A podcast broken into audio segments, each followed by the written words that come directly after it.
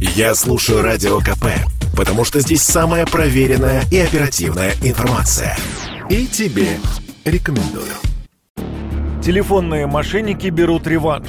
Злоумышленники теперь стали чаще использовать фальшивые колл-центры, убеждая потенциальных жертв позвонить якобы в банк. Как раз то, что рекомендуют своим клиентам настоящие банки. Работает все следующим образом. Поступают фишинговые сообщения на электронную почту или по СМС, что скоро начнет взиматься плата за некую подписку, пробный период, который вот-вот истечет. Для отмены нужно позвонить по определенному номеру. Набираете туда и якобы связываетесь с реальным сотрудником банка, выяснила компания Positive Technologies. Далее подставной оператор начинает давать инструкции для решения проблемы, а по факту для получения данных или загрузки вредоносных приложений на ваш смартфон. Аналитики предупреждают, многие не подозревают обман, так как эта схема еще слабо распространена. Фантазии мошенникам не занимать. Вот еще одна история с обманом клиента банка. Известный столичный радиоведущий Никита нашел в интернете приложение для телефона, которое должно было наладить работу мотогарнитуры покупал некую программу в интернете за 6600 рублей. В процессе этого покупания программы мне высветилось оплатить, туда вносишь данные карты, я внес данные карты, нажал оплатить, а дальше приходит э, от банка уведомление, что, значит, платеж и код этот, который нужно ввести. Там стояла та же самая сумма, 6600. Только мелким шрифтом не рублей, а евро. Я, соответственно, не заметил, что это евро, ввел смс-ку эту самую, списались деньги. На следующее утро, ну, там, через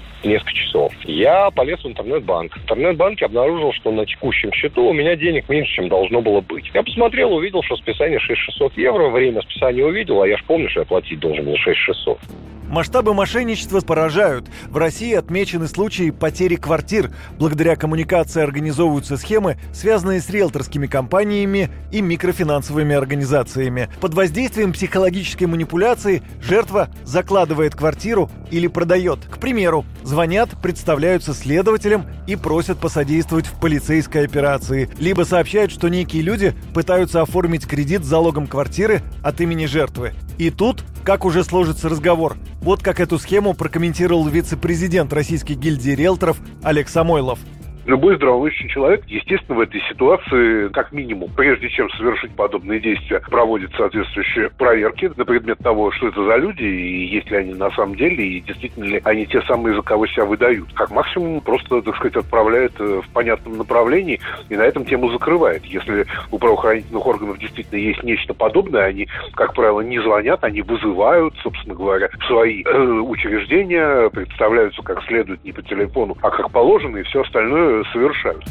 Компании, занимающейся информационной безопасностью группы IB, попытались подсчитать, сколько подобных преступлений было совершено в России. Гендиректор компании Дмитрий Волков в разговоре с радио КП сказал, что проблему кибермошенничества нужно решать комплексно. Если говорить про масштабы, то вот по нашим оценкам за год да, вот таких мошеннических операций там совершено больше 500 тысяч. Сумму, к сожалению, мы оценить объективно не можем. То есть мы видим мошеннические транзакции, знаем сколько их. За сутки примерно мы видим, что полторы тысячи таких транзакций проходит. Понимаете, очень большое количество. Ловить вот этих мошенников, которые являются там, низшей частью этого звена, но бесполезно. Их слишком много. Естественно, надо, чтобы бороться с этим видом, надо либо на стороне банков, чтобы более эффективно блокировать, и это возможно, блокировать мошенничество, либо на стороне операторов, чтобы, собственно, исключить возможность, например, звонить поддельных номеров телефонов. И третье, это, безусловно, самый важный аспект, это нахождение людей, которые являются организаторами, и привлечение их к уголовной ответственности.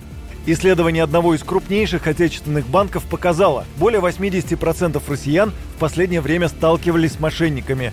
Выяснилось, что три из четырех опрошенных используют разные инструменты для защиты своих денег от их хищения, а остальные уверены в том, что сами распознают злоумышленников. Юрий Кораблев, Радио КП. Это спорт неприкрытый и не скучный. Спорт, в котором есть жизнь. Спорт, который говорит с тобой как друг – Разный, всесторонний, всеобъемлющий. Новый портал о спорте – sportkp.ru О спорте, как о жизни.